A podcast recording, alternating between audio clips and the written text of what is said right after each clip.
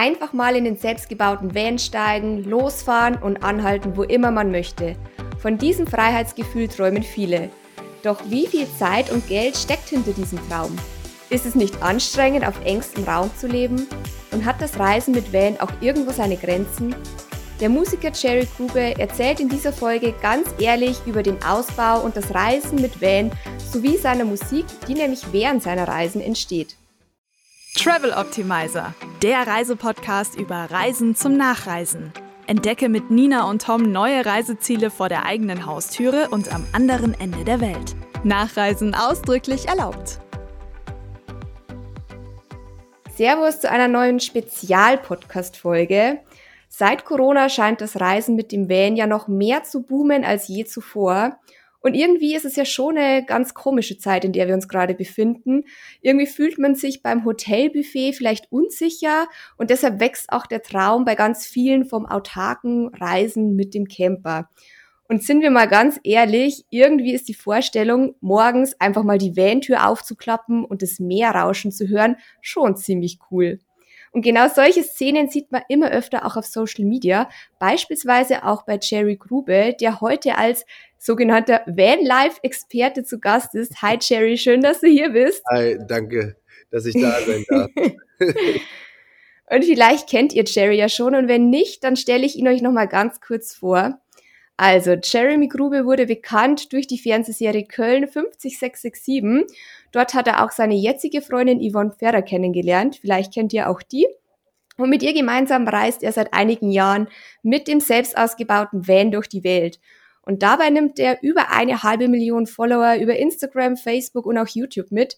Und wer Jerry verfolgt, der weiß, dass er Vanlife wirklich lebt und liebt. Und er baut auch gerade seinen zweiten Camper selber aus. Und seit letztem Jahr bezieht Jerry auch die Sounds und Geschichten, die er während seiner verrückten Van-Touren erlebt, auch in seiner Musik mit ein. Und ganz aktuell gibt's ein neues Van-Tape mit Songs wie Einzimmerfahrtwind, Gedankenfabrik oder Sinnflut. Und wenn ihr jetzt gleich mal reinhören wollt und euch die coolen Musikvideos dazu ansehen wollt, dann schaut einfach mal in die Show Notes dieser Podcast-Folge. Dort findet ihr den Link. Und über das neue Van-Tape sprechen wir aber später nochmal etwas genauer. Jetzt widmen wir uns erstmal den Klischees zum Vanlife und dem Ausbau. Und ich habe es ja schon erwähnt, Jerry, du baust ja jetzt gerade den zweiten Van aus. Und wenn man so deine Stories verfolgt, dann sieht man ja, wie viel Arbeit da dahinter steckt. Und dabei erstmal meine erste mhm. Frage, wie kommt man darauf, eigentlich einen Van selber auszubauen? Warum kauft man den nicht einfach schon fertig konfiguriert? Ich glaube, der erste Grund ist ganz einfach, weil ich es liebe, etwas selbst zu erschaffen und äh, weil ich auch immer sage, kaufen kann jeder. Ähm, ich glaube auch, dass selber bauen jeder kann, aber das Gefühl, was das selber bauen einem gibt, äh, das kann einem nicht das Fahrzeug geben, wo man einfach nur Geld hinlegt und sagt, ich setze mich jetzt da rein und fahr los. Ähm, ich stelle mir das immer so ein bisschen vor wie so ein Zuhause, was man sich irgendwo baut, wo man sagt, hier möchte ich irgendwie für immer wohnen. So ist das auch mhm. Van-Life für mich. So, ich baue mir den Van um und weiß, okay, hier möchte ich eigentlich für immer drin bleiben so, und möchte die Welt entdecken und ähm, möchte immer das Gefühl haben, dass ich nichts habe, was mir fehlt. Und äh, das ist irgendwie auch das Besondere am Vanlife, dass mir eigentlich nie etwas fehlt. Ich habe nie Heimweh oder das Gefühl, dass irgendwie ja das oder dies noch gebraucht wird, sondern alles ist dabei und alles ist genau so, wie ich es mir, wie ich es mir erbaut habe. Also kann man das so vergleichen äh, mit einem Hausbau? Also ein Haus zu bauen ist ja wahrscheinlich auch nochmal was komplett anderes, als jetzt ein Haus oder eine Wohnung zu kaufen. Man kann halt einfach selber auch mitgestalten, äh, bestimmen, wie welche Elemente aussehen. Und man sieht es ja auch in deinen Stories, es ist jetzt kein 0815 Van, sondern wirklich ein sehr cooler Special Van, den ihr komplett nach euren Vorstellungen ja auch ausbaut. Ja, total. Und vor allem ähm, der erste Van, um da einfach mal anzufangen, was ja auch irgendwie jetzt nicht irgendwie von uns jetzt so ist, dass wir irgendwie denken, ach, keine Ahnung, was wir jetzt machen und aus Langeweile bauen wir einen neuen Van um. Der Aspekt war einfach der, dass wir mit dem Van, den ich als erstes umgebaut habe, wirklich mit all meinem Ersparten eigentlich gebaut habe. Also ich habe irgendwie alle Möglichkeiten, die ich hatte und die waren sehr begrenzt, weil ich irgendwie keine Werkstatt und nichts hatte. Ich habe das Ganze zu Hause vor der Tür äh, gebaut und das mit einer Stichsäge, einem Akkuschrauber und einer Handkreissäge. Das war alles, was ich an Werkzeug hatte Und das mhm. Problem ist auch, dass man in Köln zum Beispiel auf der Straße gar keine handwerklichen Arbeiten machen darf. Das ist in anderen Bundesländern anders. In Köln darf man es nicht. Ich hatte auch mehrfach das Problem, dass ich Ärger vom Ordnungsamt bekommen habe und so, weil man ganz tolle Nachbarn ja auch hat, die gerne einmal verpfeifen. Ähm, nee, und da habe ich wirklich mit allen möglichen Mitteln versucht, irgendwie so das, den ersten, den ersten Traum irgendwie ähm, ja in Bewegung zu bringen. Und das hat auch super gut geklappt. Und äh, wir haben unserem Van natürlich auch schnell einen Namen gegeben. Also Tree heißt unser erster Van, ähm, mit dem wir wirklich sehr viele Länder bereist haben und seit ja vier Jahren jetzt eigentlich ähm, mehr oder weniger mit dem Corona ja nonstop unterwegs sind. Mhm. Und dann haben wir uns einfach das Ziel gesetzt, okay, wir wollen irgendwie weiter weg, wir wollen, äh, wir wollen mehr ins Tropische, wir wollen Länder entdecken, wo wir überhaupt noch gar keine Ahnung haben, was uns da eigentlich erwartet, nachdem wir jetzt viel in Europa gesehen und erlebt haben.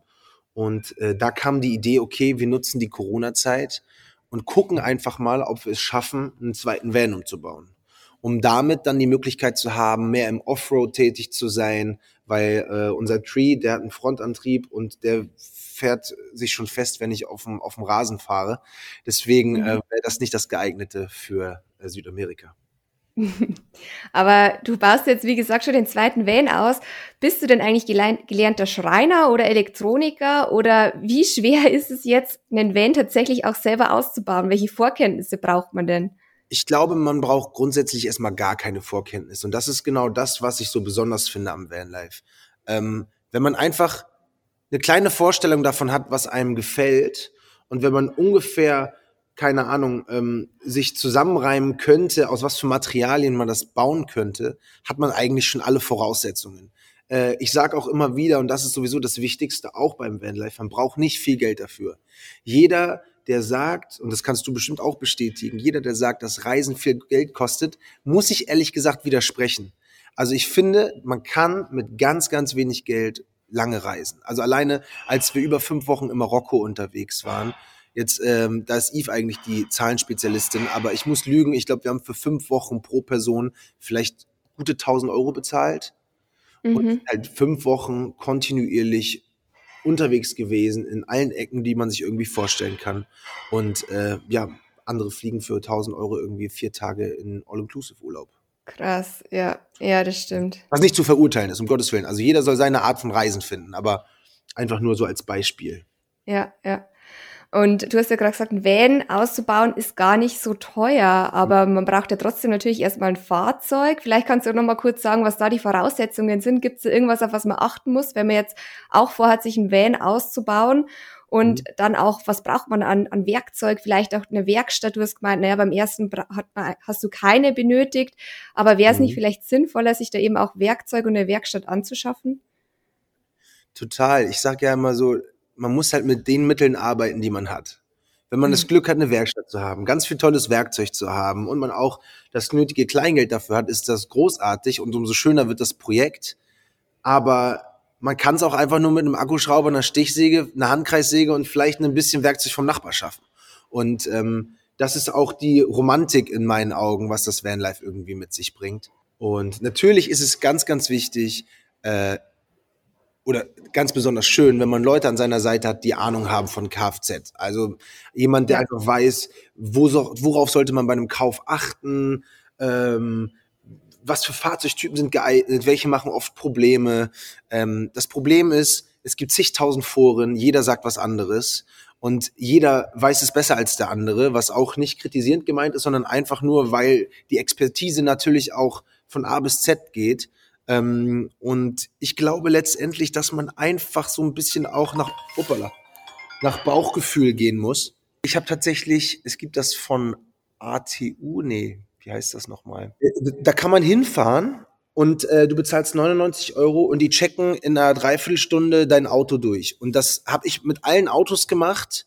Bin da hingefahren, habe 99 Euro bezahlt und dafür haben die halt alles auf Herz und Nieren gecheckt bei dem Fahrzeug. Das ist so ein schneller Rundum-Check damit löst man natürlich schon mal viele Probleme, weil wenn da zwei Kfzler an dein Fahrzeug gehen und erstmal alle Bremsen, äh, Radlager, ähm, Lenkstange und all, was es da gibt, da bin ich auch gar nicht so der Experte drin. Äh, da gibt's ja so viel zu checken und das machen die alles und dann hat man schon mal irgendwie Klarheit, was man für ein Fahrzeug da vor sich stehen hat. Ansonsten würde ich immer sagen, wenn man jemanden kennt, der Kfz-Mechaniker ist, unbedingt mitnehmen zu jedem Kauf. Die hören das schon. Äh, viele mhm. von, meinen, von meinen Leuten haben das schon gehört, irgendwie, ob das Auto irgendwie schlechte Geräusche macht und wussten dann schon, woran es liegt. Ich habe das tatsächlich alles am Anfang selber gemacht und habe mehr oder weniger nach meinem Bauch, Bauchgefühl gearbeitet. Das hat auch bis jetzt gut geklappt. Also ich hatte noch nie ein einziges Problem mit dem Van. Das ist natürlich weil die Grundlage sollte natürlich passen und dann geht's ja erst los mit ähm, die richtigen Materialien für den Ausbau innen zu finden, die ganze Elektronik und so weiter. Ja. Wenn kannst du es grob überschlagen, was jetzt zum Beispiel dein erster oder auch dein zweiter Van gekostet hat? Also der Van an sich und dann auch der Innenausbau? Ja. Kannst du da genau, eine Zahl nennen? Dazu wollte ich noch ergänzen, äh, es ist ja auch immer eine Prioritätsverlagerung. Und ich habe jetzt zum Beispiel persönlich kein privates Auto. Also ich habe nur den Van. Das heißt, wenn mhm. ich irgendwie irgendwo hinfahren möchte, ähm, fahre ich mit dem Fahrrad. Ähm, weil der große Van, der ist halt einfach so sperrig, was jetzt irgendwie Stadtfahrten angeht, ist irgendwie ein bisschen blöd, aber ansonsten mache ich das halt so. Und ähm, das ist dann halt auch der Punkt. Irgendwie, worauf möchte man sich fokussieren? Was ist die Passion? Wo möchte man hin? Und ich glaube, mhm. wenn man zum Beispiel sagt, okay, pass auf, ich brauche mein privates Auto jetzt eigentlich gar nicht so oft. Und selbst wenn ich mal fahren muss, dann kaufe ich mir irgendwie einen kleineren Van, einen gebrauchten, äh, einen Ford Transit zum Beispiel, einen kleinen. Dann äh, kannst du damit auch in die Stadt und die Parkhäuser. Also ich glaube, das ist auch so ein bisschen Prioritätsverlagerung. Äh, so, Kosten. Ähm, das ist auch so breit gefächert. Aber bei dem ersten war das so, dass ich dem für den Citroën Jumper 10.000 Euro ausgegeben habe. Also nur für mhm. den Van. Und ich habe natürlich auch hier und da Fehlkäufe gemacht bei den Sachen, die ich gekauft habe, weil ich dachte, okay, das bräuchte ich, das bräuchte ich und im Nachhinein, das merkt man dann so auf den Reisen, realisiert man, dass man die Hälfte von den Sachen gar nicht braucht, die man gekauft hat. Das ist, das ist wie wenn du Backpacking unterwegs bist und packst dir sechs Hosen ein und nachher benutzt du sowieso nur eine. Ja. das war so die Erfahrung, aber da würde ich behaupten, ähm, habe ich jetzt auf jeden Fall nicht die günstige Variante äh, bin ich nicht eingegangen, sondern habe auch so einen riesen Gepäckträger gekauft und also ganzen Blödsinn.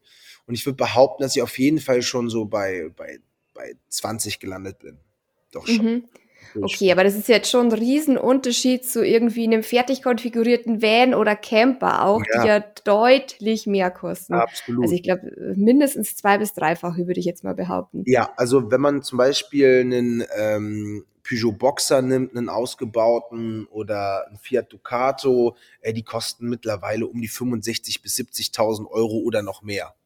Ja. Also ja. das sind ganz andere Preisligen, wo man sich da bewegt.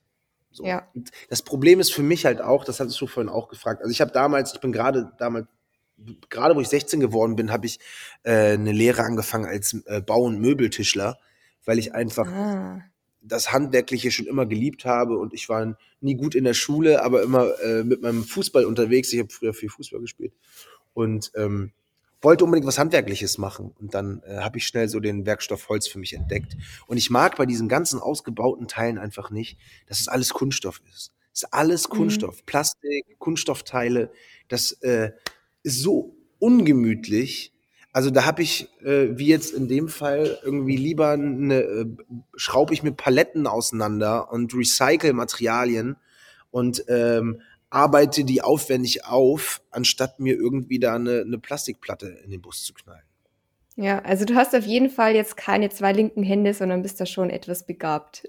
Ja, ich, ich, ich glaube, ich weiß da schon ein bisschen, was ich mache. Ja. Aber das ist, wie gesagt, keine Voraussetzung auf jeden Fall. Ich habe auch ähm, Freunde, die irgendwie, oder mein Bruder zum Beispiel, der hat auch keine zwei linken Hände, aber der hat seinen Bus für 500 Euro ausgebaut.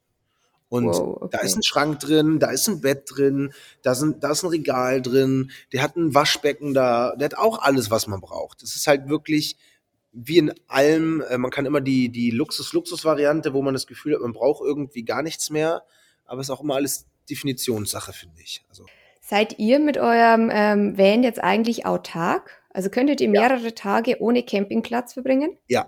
Was sich wahrscheinlich jetzt viele fragen, ähm, auch beim Thema Campen, wie mhm. löst ihr das dann mit dem Thema Dusche und Toilette?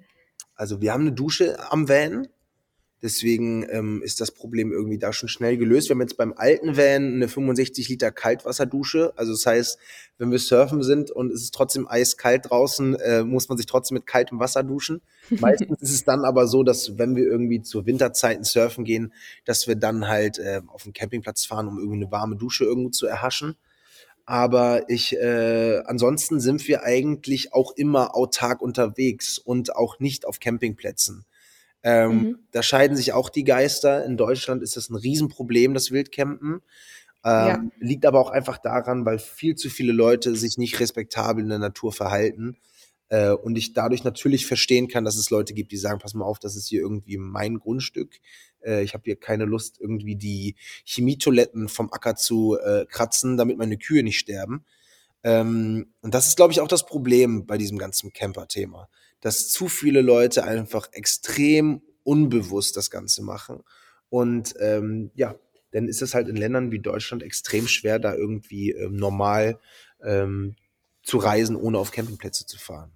Ähm. Ja, ich glaube sogar, also wenn mich nicht alles täuscht, ist in Deutschland ja sogar das Wildcampen komplett verboten, wie in ganz vielen europäischen Ländern, oder? Also es gibt ja entweder diese Stellplätze oder diese Campingplätze mit, mit so einem Toilettenhäuschen und allen Vorrichtungen, die man halt so von dem Campingplatz kennt. Ja. Also man könnte sich jetzt eigentlich nicht mitten am, an Waldrand stellen und da campen oder an See.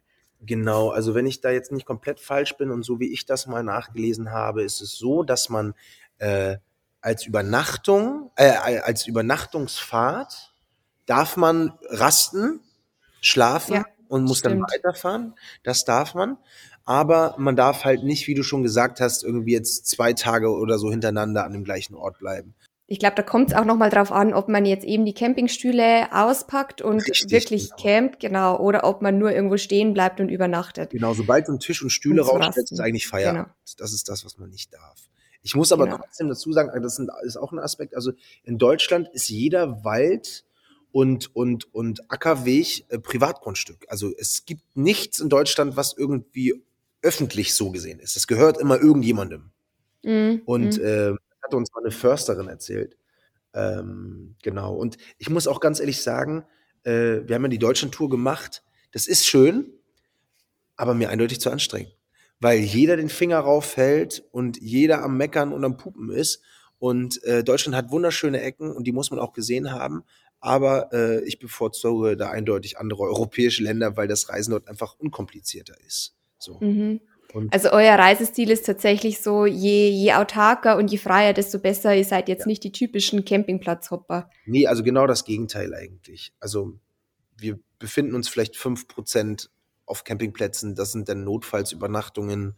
Äh, das ist, weil das Solarsystem abgeschmiert ist und wir irgendwie Sachen laden müssen oder äh, ja, irgendwelche Wäsche waschen, wenn das mal nicht funktioniert, sowas halt. Genau, dann kommen wir auch schon zum Thema Reisen mit dem Van. Wir sind ja jetzt quasi übergegleitet vom Ausbau zum, zum Reisen. Du hast ja vorher schon gesagt, ihr wart relativ lange unterwegs, auch mit dem ersten Van. Wie lange reist ihr denn so am Stück? Und habt ihr da eine feste Route oder macht ihr das eher spontan? Also ich bin der, der auch in diesem Moment wieder komplett nur nach Gefühl fährt, der sich keine Route überlegt, sondern weiß, welches Land es ist und ich weiß, wo die Küste lang läuft und dann äh, einfach nur ab dafür. Und Eve ist bei uns die Organisierte. Die hat immer alles im Blick, die schreibt sich alles auf, die weiß ganz genau, wo es lang geht und ähm, hat immer schon ein paar Spots, wo sie denkt, boah, das wäre schon schön, wenn wir da hinkommen würden. Und äh, meistens äh, nehmen wir die dann natürlich auch mit. Also ähm, ich fahre eigentlich hauptsächlich, auch weil ich es liebe zu fahren und mir auch in der Fahrt immer viele äh, Sachen einfallen, irgendwie die, die ich musikalisch umsetzen möchte. Deswegen mhm. ähm, ist es auch immer ganz cool zu fahren, einfach weil man dann frei im Kopf ist. Und Blöde Frage. Hörst du Musik während der Fahrt? Äh, tatsächlich wenig. Echt wenig. Okay. Aber äh, das liegt dann daran, dass ich halt keine Musik höre, weil ich dann über meine eigene Musik nachdenke. Ansonsten höre ich natürlich Musik beim Fahren. Klar. Okay. Genau. Und ja, und wo wart ihr denn jetzt eigentlich schon überall unterwegs? Du hast vorher gemeint Europa, aber ihr reist jetzt mittlerweile schon seit vier Jahren mit dem Van. Ja. Zähl mal ein paar Länder auf, die dir noch in Erinnerung geblieben sind auch. Also, wenn ich jetzt gerade nicht komplett verkehrt bin, weil Eve hat ja auch äh, dieses Jahr ihr Buch rausgebracht, Eins mal Fahrtwind, ähm, was den gleichen Titel trägt wie der Song, den ich rausgebracht habe. Und mhm. wenn ich jetzt nicht verkehrt bin, sind es in Europa, ja, oh Gott, jetzt möchte ich mich aber nicht zum Löffel machen. Ich glaube, das war, ich glaube, ich glaube, 25 Länder mit dem Bus. Wow. Ja, ich glaube, ja. Ja. Okay, alle in Europa, also 25 Länder in Europa. Ähm, warte mal, was war nicht Europa? Nein, nee, also äh, äh, Nordafrika. Ah, okay, okay. Also ich, ich kann einfach mal ein paar aufzählen. Also wo wir, wo wir auf jeden Fall waren, war natürlich irgendwie alles eigentlich, was Spanien ist. Überall in Frankreich, äh, Portugal, äh, Italien, Kroatien, Slowenien, ähm, Korsika, äh, Schottland, Irland, äh, ja, alles, äh, äh, Wales, England, also Vereinigtes Königreich. Ähm, okay, also schon einige. Ja, auf jeden Fall. Man kann es jetzt nicht mehr an zwei Händen abzählen. Ich sowieso nicht. Ich bin da, ich bin da katastrophal. Yves könnte dir jetzt ganz genau sagen, von vorne bis hinten, in welcher Reihenfolge wir in welchen Ländern waren. Und wir hört meistens dann irgendwie schon auf, wenn sie sagt, ja, kannst du dich noch an diesen einen Ort erinnern, der hieß so und so. Und ich so, nee, das, ich muss auf die Karte gucken. Schnell mal bei Google eingeben. Ja, genau. Aber gibt es denn einen Ort oder ein Reiseland, das dir jetzt besonders in Erinnerung geblieben ist oder das, was so dein Lieblingsreiseland jetzt auch vielleicht in Europa ist? Hm, also, ich habe eine Lieblingsecke äh, in Spanien und auch Frankreich mag ich sehr gerne. Ähm, aber Lass mich raten, wegen dem Surfen, oder? Ja, genau. aber auch, weil die Leute da einfach wundervoll sind. Ähm, ich weiß nicht, ob dir Laredo was sagt und Langre, das ist in der Nähe von Santander. Nee, nee, sagt mir nichts. In der Ecke waren wir auch noch nie. Wundervolle Ecke. Äh, genauso wie San Vicente de Baquera heißt das, glaube ich. San Vicente de Baquera. Mhm. Das, das sind so Ecken, irgendwie, wenn man da einmal hinfährt mit dem Van und man da irgendwie auch komplett legal auf bei einem Bauern für irgendwie drei Euro die Nacht einfach nur auf dem Feld stehen darf. Also da gibt's nichts. Die, da dürfen nur Leute hin, die dann halt irgendwie autark auch übernachten können und ähm, da alles mitbringen, was sie brauchen. Und unten am Strand, doch, da ist eine Dusche und eine Toilette, genau, äh, in so einer Holzhütte. Und äh, da ist alles, was man braucht. Tolle Leute, leckeres Essen, was man sich jeden Tag kocht. Äh, kleine Mega. spanische Restaurants, die irgendwie für ein Frühstück 2,50 also da, da fühlt sich das alles noch so an wie ähm, gefühlt vor ganz vielen Jahren, wo man von geträumt hat, dass Reisen so günstig sein kann. Mm, oh, schön. Aber jetzt hören wir gleich wieder auf, sonst steigt das Fernwehbarometer ins Unermessliche. aber ansonsten, genau, aber sonst Marokko. Marokko ist, also der mhm. Norden von Marokko ist schwierig, weil der viel zu überladen ist und äh, auch da die Leute einfach keine Lust mehr haben auf Tourismus. Aber wenn man weiter in den Südwesten geht, äh, Marokko ist der Wahnsinn. Mhm. Ja, dort waren wir auch schon, kann ich nur bestätigen. Oder? Ist ein richtig tolles Reiseziel, günstig, ja. Also Und auch wenn man mal abseits von den ganzen Touristenecken unterwegs ist, traumhaft, ja. Ja. Was mich auf jeden Fall noch brennend interessieren würde, ähm, das Leben auf engstem Raum stelle ich mir ehrlich gesagt gar nicht so einfach vor, vor allem auf Dauer. Und Yves und du, ihr seid ja eigentlich auch ein Paar, was auch gerne mal dann ähm, seine Freiräume genießt. Ihr schlaft ja mhm. teilweise ähm, auch zu Hause dann in eurer Wohnung in verschiedenen Räumen, damit auch jeder seinen Freiraum hat. Ja. Aber wie klappt es dann auf engstem Raum im Van? Oder gibt es da auch mal Situationen, wo ihr aneinander geratet? Ja, selbstverständlich. Also um Gottes Willen, natürlich gerät man auch immer mal aneinander. Ähm, tatsächlich war das ja damals so in der Zeit, wo wir beide ähm, extrem viel gedreht haben ähm, ob jetzt äh, ganz zu Anfang früher bei Köln oder auch dann bei den äh, Serien danach, wo wir dann irgendwie noch waren, ähm, dass irgendwie das ein schönes Gefühl war zu wissen, der andere kommt jetzt gerade um 12 Uhr von der Arbeit und der andere hat seinen Raum und kann da jetzt in Ruhe schlafen und der andere braucht noch zwei Stunden zum Runterkommen. Und im Van ist es tatsächlich so, dadurch, dass wir jetzt ja auch irgendwie schon knapp acht Jahre zusammen sind, dass man einfach so einen Drive hat. Und wenn man den Drive mal nicht hat, dann geht der andere halt einfach ans Meer und der andere bleibt im Bus und kocht was zu essen und dann kommt die andere Person 20 Minuten später wieder und dann ist alles wieder gut. also ist eigentlich sehr unkompliziert, würde ich sagen. Okay. Dadurch, dass man keine Möglichkeit hat, im Prinzip sich auszuweichen, muss man sich dann irgendwann wieder zusammenraufen. Ja, aber das ist auch eigentlich äh, immer so unsere Philosophie. Also ich bin gar keine nachtragende Person. Ich kann nicht länger als 20 Minuten streiten. So, das ist dann, dann geht dann ist mir äh, Und äh, wenn so eine Situation entsteht, dann, wie gesagt, geht der eine an den Strand und ich koche dann was zu essen und dann setzt man sich danach wieder hin, bespricht es nochmal, dann ist auch alles cool. Sehr schön. Also eure Beziehung hat noch nicht runter gelitten. Aber gibt es denn sonst eigentlich während euren Reisen, ist da schon mal irgendwas Schlimmes passiert? Gibt es auch so Pleiten, Pech und Pannenmomente? Ja, auf jeden Oder Fall. Oder ist immer alles ähm, super heile Instagram-Welt? gar keinen Fall. Also das ist ja auch das, wovon es ja bei uns lebt. Also damals, wo wir angefangen haben, das Ganze irgendwie auch dann so auf Instagram zu teilen, äh, da, da war dieses Thema Vanlife einfach in Deutschland überhaupt gar nicht aktiv. Das, mhm. da, da, so wie das jetzt gerade in der Corona-Zeit vor allem explodiert ist, ist ja unglaublich. Man kommt ja gar nicht mehr hinterher, weil es so viel Content von allen Seiten gibt. Ähm, und es ist ja auch schön, dass die Leute dieses Re diese Reiseart für sich entdecken. Ähm, also als wir, äh, wenn wir, und, und wenn wir unterwegs sind, gibt's immer äh, Pannen. Also kontinuierlich, mal größer, mal weniger groß. Äh, in Schweden zum Beispiel, äh, ich bin irgendwie zwölf Stunden am Stück gefahren und dann äh, wollten wir irgendwie Fahrerwechsel machen und dann äh, bin ich rückwärts, es hat geschneit wie aus, wie aus Kübeln, ähm, rückwärts in so eine Parkbucht reingefahren. Zumindest habe ich gedacht, dass es eine Parkbucht ist. War es mhm. aber nicht sondern einfach nur so einen Seitenstreifen. Und dann war das so, dass Yves sich aus dem Fenster gelehnt hat und mir sagen wollte, wie weit ich noch fahren kann. Und auf einmal kippte der Van nach rechts. Und in dem Moment, wo Yves nach rechts sich gelehnt hat und der Van kippte, habe ich sie auf meinen Sitz gezogen. Äh, ich war zum Glück angeschnallt, Yves zum Glück nicht. Und habe sie dann auf meinen Sitz gerissen. Auf einmal kippte das ganze Auto wieder von der rechten Seite nach links rüber. Und da hingen wir halt mit zwei Reifen in der Luft und rechts ging es so fünf Meter runter.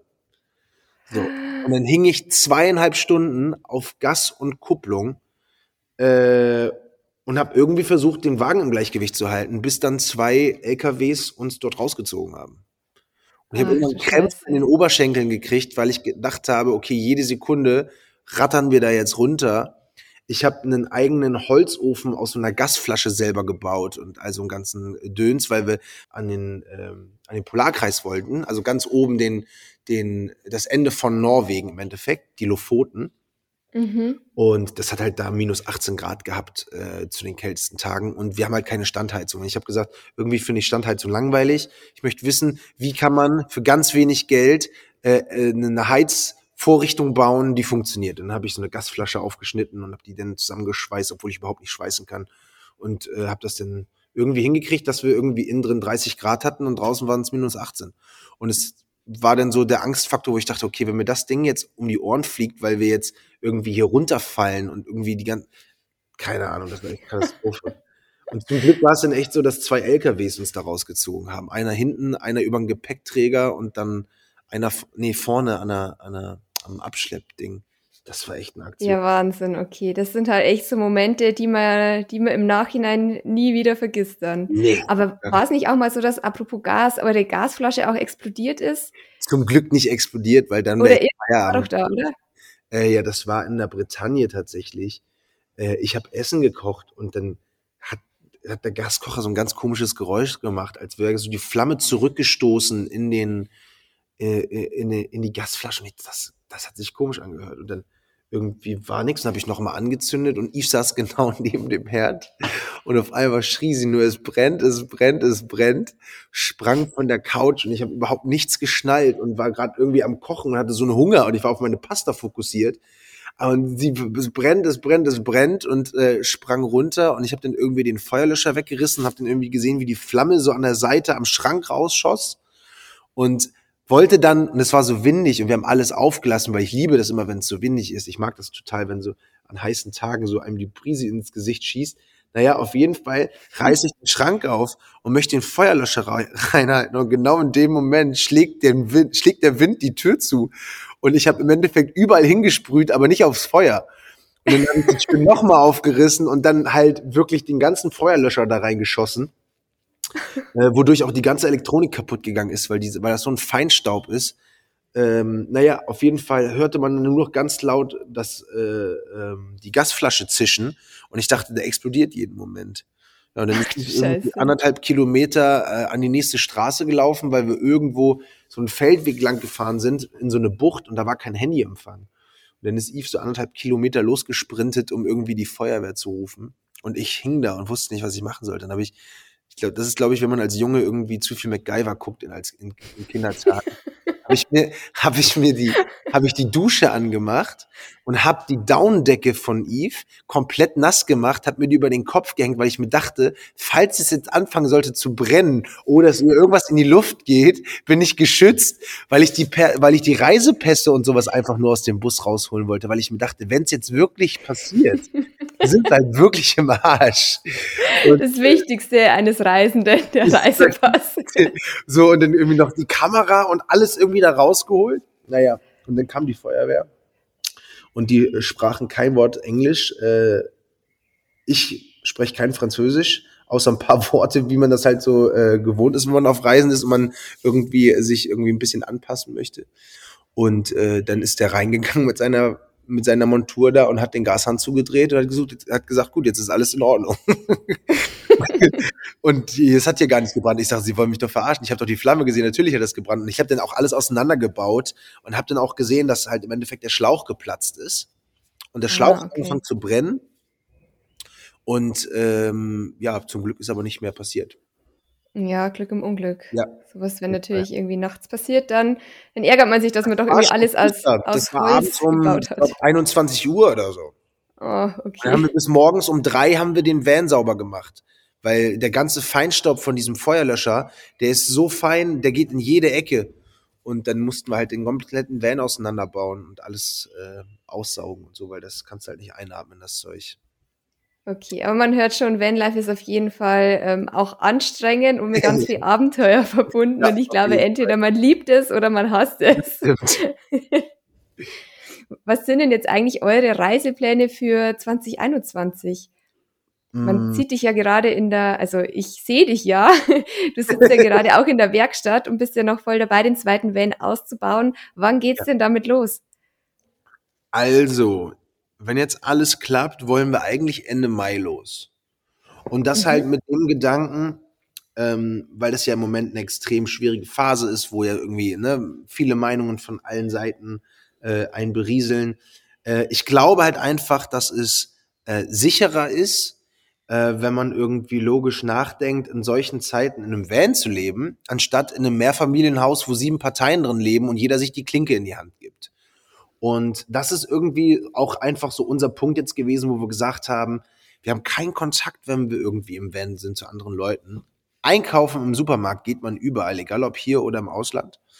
Und äh, das war dann irgendwie der Aspekt für uns, wo wir, wo wir, gesagt haben, okay, wenn der Van fertig ist, dann fahren wir los. Und dann haben wir gesagt, okay, wir, wir wollen den Kosovo sehen, wir wollen Albanien sehen, wir wollen äh, Rumänien sehen, ähm, vielleicht auch noch weiter runter nach Griechenland, äh, Lettland, also da gibt's ja so, dieser ganze Gürtel von oben nach unten äh, ist ja so abgefahren und da gibt's so schöne Bergketten und so. Und wir dachten, vielleicht kann man da cool Downhill fahren, Fahrrad fahren und einfach mal eine andere Seite genießen, die vielleicht nicht so oft bereist wird. Ja, ja, das stimmt. Das ist mit Sicherheit noch eine sehr untouristische Gegend. Ja. Sehr cool. Dann drücke ich mal die Daumen, dass das alles so klappt, dass ihr bald fertig werdet auch mit dem Van. Und wir verfolgen natürlich eure Abenteuer ganz gespannt auf Instagram und auch auf YouTube. Und dann kommen wir auch schon zu deinem neuen Van-Tape. Mittlerweile sind ja schon alle sieben Songs auf YouTube zu hören. Und mich würde jetzt mal interessieren, inwiefern dich denn das Reisen jetzt ähm, bei deinem neuen Van-Tape inspiriert hat. Also mhm. vielleicht können wir auch mal ganz kurz reinhören. Wir sind nicht auf Reisen, nicht auf Reisen. Wir sind wir. So schön, dass wir da sind. In der Oase am Ende des Nichts, ein Zimmerfahrtwind. Wo die Sehnsucht auf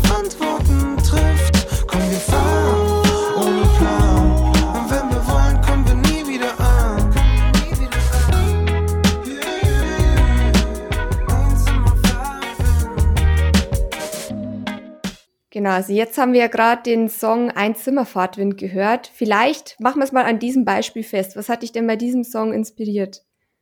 Also, um das irgendwie so ein bisschen ausgeweitet zu erzählen, ist es halt einfach so, dass ich das Gefühl habe, dass das Reisen irgendwie ähm, einem näher zu einem selbst bringt. Und irgendwie habe ich das Gefühl, dass das auch von Anfang an so mein Antrieb war, dass ich mich halt einfach auf, auf auf Reisen und äh, unterwegs in der Welt finden wollte oder finden möchte. Also ich habe mich ja noch lange nicht gefunden, aber Äh, ich habe das Gefühl, dass wenn man einfach mit vielen Kulturen in Kontakt kommt, man viele verschiedene Menschen trifft, äh, man verschiedene äh, Schicksale erlebt, ähm, dann realisiert man irgendwie immer mehr, wer man ist und auch was man braucht, was man nicht braucht, ähm, äh, wo man ja empathisch ist, was einen verletzt. Ich habe das Gefühl, dass das man auf Reisen viel intensiver wahrnimmt, als wenn man jetzt zu Hause bei seinen Freunden zum Beispiel ist. So und mhm. ähm, ich merke halt immer wieder, dass diese ganzen Sprachbarrieren, die oft irgendwie Barrieren bezeichnet werden, irgendwie gar keine sind und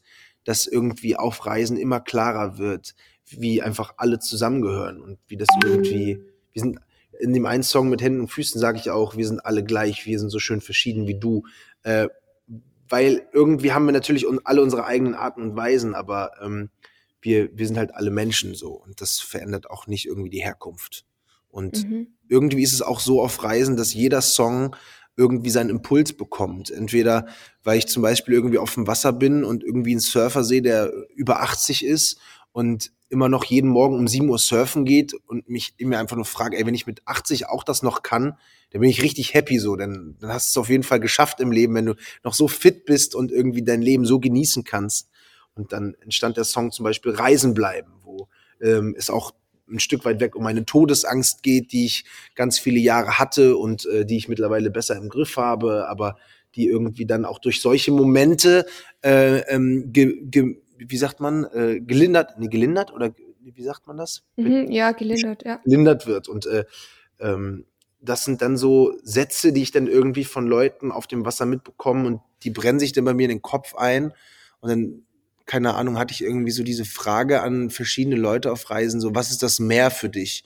Und irgendwie entstand dann dadurch der Refrain zum Beispiel für den Song. Und mhm. irgendwie sind es eigentlich alles Bilder, die sich irgendwie über die Reisen bei mir im Kopf äh, gesammelt haben und die erzählen dann die Geschichten. Und wie machst du das? Also lässt du dann, wenn du zu Hause mal eine ruhige Minute hast, diese ganzen Bilder auch nochmal Revue passieren und schreibst dir dann nieder in Songs oder machst du die schon während den Reisen, Notizen und entstehen die Songtexte dann auch wirklich während dem Reisen? Kontinuierlich während dem Reisen. Also mhm. ähm, mit meinem besten Freund zusammen, dem Matti, deswegen heißen wir auch Jerry und die Traveler, ähm, sind wir halt einfach äh, das Kollektiv, das Team, ähm, wo wir halt einfach durch seine jahrelange Erfahrung halt den schnellen Weg haben, wirklich extrem produktiv und effektiv ähm, das zusammenzubringen, was in meinem Kopf passiert und was ich irgendwie sehe.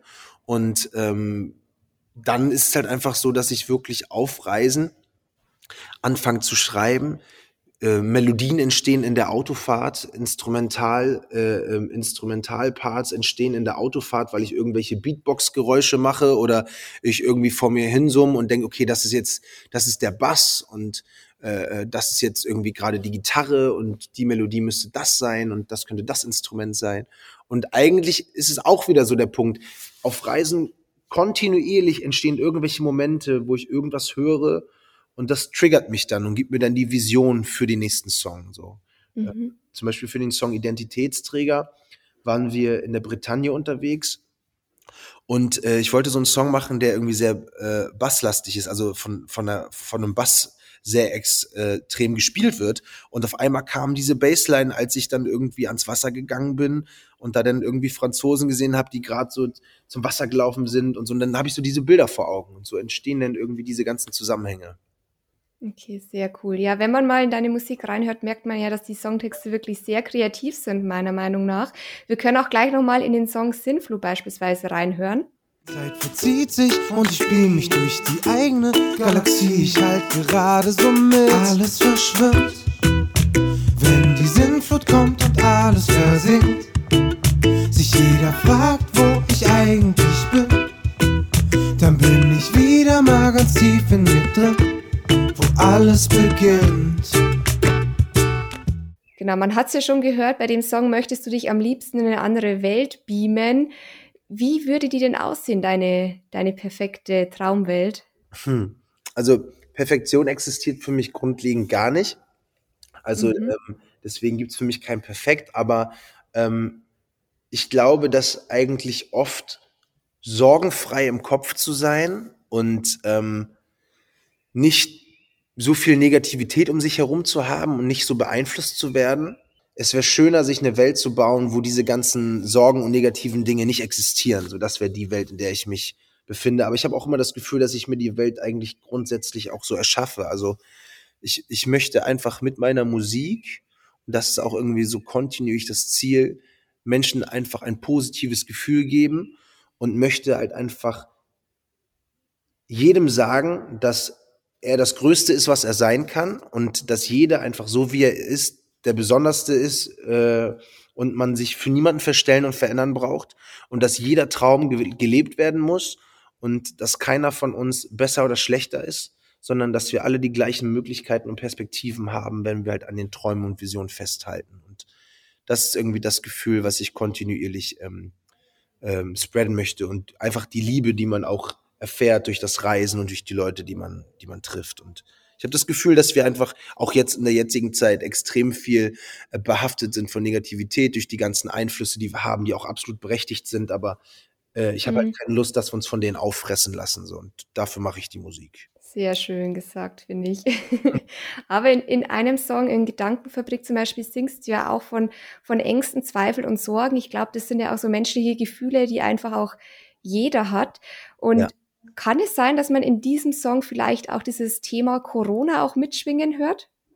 Nee, tatsächlich wirklich in keinem der Songs. Also für mich ist dieses Corona-Thema überhaupt nicht relevant in keinem Song, in keiner Zeile, mhm. keinem Gedanken ähm, weil es reden schon alle über Corona. Es ist überall Thema und ich bin nicht der Meinung, dass man solche Themen in der Musik jetzt auch noch auffassen muss und äh, zertrampeln muss. Deswegen auch, wie ich gerade sagte, ich möchte äh, ein gutes Gefühl geben. Ich möchte die positiven Aspekte in einem Menschen unterstützen und teilen und ähm, meine positive Energie irgendwie verschenken und äh, sehe es nicht als notwendig, äh, noch weiter da irgendwie mit dem Daumen drauf rumzudrücken. Also Gedankenfabrik ist eigentlich cool. ein Song, der ähm, wirklich genauso das erzählt, was ich lange gefühlt habe. Ich war 2018 äh, äh, herzkrank und habe dann irgendwie aus, diesen, aus dieser Zeit heraus sehr viele Ängste entwickelt, wo ich jetzt wirklich in den letzten zwei Jahren extrem viel mit zu tun hatte und habe es halt wirklich so durch diesen Song, also diesen Titel hatte ich schon seit fünf Jahren liegen. Gedankenfabrik ist ein Titel, den ich schon ganz, ganz lange liegen hatte und ich mhm. habe schon immer so mit Ängsten zu kämpfen gehabt und ähm, konnte die nie kontrollieren. Und irgendwie hat mir dieser Song diese Befreiung gegeben, irgendwie auch zu sagen, okay, man muss irgendwann auch einfach mal Ängste abschließen und realisieren, dass man sich die Ängste nur selber macht und dass sie nicht mehr sind als Gedanken. Und Gedanken mhm. können wir, wenn wir eigentlich irgendwie in der richtigen emotionalen Lage sind, selber kontrollieren. Und wir dürfen uns nicht von unseren eigenen Gedanken kaputt machen lassen. Okay, wow, das ist echt sehr deep. Aber ich finde es sehr schön, dass du das Thema Corona einfach aus deinen Songs doch komplett raushältst. Also, liebe Hörer, wenn ihr einfach mal genug von dem Thema Corona habt und vielleicht auch in eine andere Welt entfliehen wollt und euch die Songs anhören wollt, dann schaut einfach mal in die Show Notes. Ich habe sie euch da verlinkt. Und ansonsten, Jerry, würde ich sagen, wenn ich jetzt so auf die Uhr gucke, wir könnten wahrscheinlich noch stundenlang weiter quatschen. Jerry macht auch schon das Licht an. ja, also Kerzen anzünden, ich habe bloß keine da. Schade, ein Lagerfeuer wäre natürlich jetzt authentischer. Ja. Vielleicht treffen wir uns ja mal an, an irgendeiner Ecke der Welt und können dann gemeinsam am Lagerfeuer nochmal weiter quatschen. Aber an der Stelle möchte ich mich ganz herzlich bei, bei dir bedanken für den ehrlichen Einblick ins Vanlife und auch in den Van-Ausbau. Und ähm, ja, ich denke, das Thema Reisen mit Van ist tatsächlich auch Typsache. Man muss es einfach mal ausprobieren, um zu wissen, ob das was für einen ist. Und wir testen es auf jeden Fall dieses Jahr mal aus, Tom und ich, haben wir gesagt. Und da mal cool. schauen. Wenn es uns gefällt und wir irgendwann mal unseren eigenen Van ausbauen, werde ich auf jeden Fall nochmal auf dich zurückkommen. In diesem ja, Sinne, sehr gerne. Vielen Kannst Dank. immer fragen, wenn du irgendwelche Tipps brauchst. Vielen herzlichen Dank für das nette Gespräch. Cool, ich komme drauf zurück. Danke, macht's gut, liebe Hörer, und bis zum nächsten Mal. So schön, dass wir da sind.